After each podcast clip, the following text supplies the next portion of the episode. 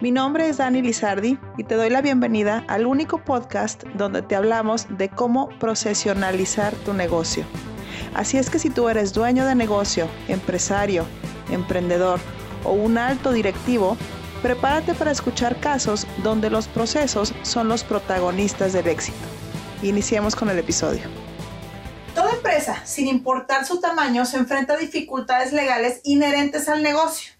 Algunos de los problemas clásicos que nos pasan más frecuentemente son asuntos relacionados con proveedores incumplidos, con reclamo de clientes, con incumplimiento de pago por parte de nuestros clientes y con demandas de los trabajadores. Te podría recomendar por cada rubro algún punto para evitar o reducir estos problemas que generalmente están relacionados con la elaboración de los contratos, pero aquí no somos expertos legales. Lo que sí te puedo platicar es de un caso que vivimos con uno de nuestros clientes. Imagina que una empresa de retail negocia una exclusividad con un proveedor de bebidas energéticas. Las negociaciones incluían cantidad de producto, fechas de entrega y penalizaciones y todo quedó plasmado en un contrato. Después de seis meses, el comprador revisa el nivel de entrega del proveedor y descubre que el proveedor ha venido incumpliendo tanto las fechas de entrega como las cantidades de producto, por lo que inicia a aplicar las sanciones correspondientes que venían en el contrato.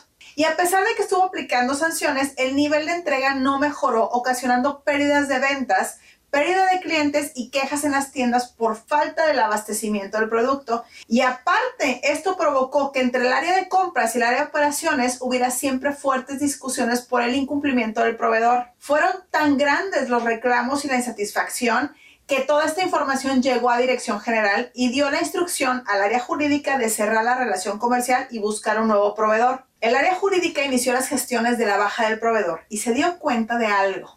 Operaron con el proveedor sin concretar la firma del contrato, lo que hacía incobrable la penalización de cancelación anticipada, que ascendía a 30 mil dólares en ese momento y que les pudo haber ayudado a recuperar parte de los daños generados. Parece increíble o poco creíble, pero este caso es de lo más común que puede existir en las empresas. No solo contratos que no se firman, sino documentos legales que se pierden o alta de proveedores inconclusas. Hay otro caso tan común y tan absurdo donde los dueños asignan la compra a un amigo y por ser así, todos corren para cumplir la instrucción del patrón sin prever el riesgo de que en cualquier momento esos amigos podrían dejar de serlo lo que genera conflictos legales fuertísimos porque nadie puso las condiciones comerciales en un contrato. El no estar al pendiente de situaciones legales hace que pongas en riesgo el crecimiento y desarrollo de tu empresa por algo tan sencillo y tan esencial como lo es una firma en un contrato.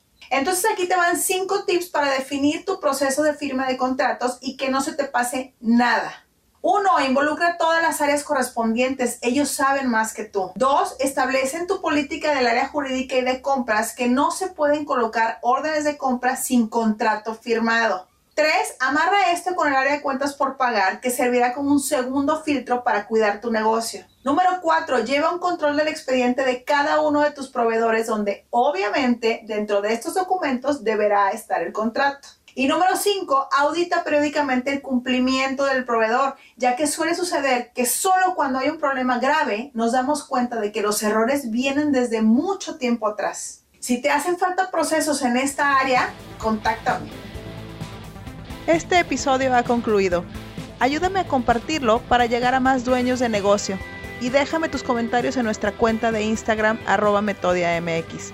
Recuerda que un negocio sin procesos es un hobby nos vemos en el siguiente. Saludos.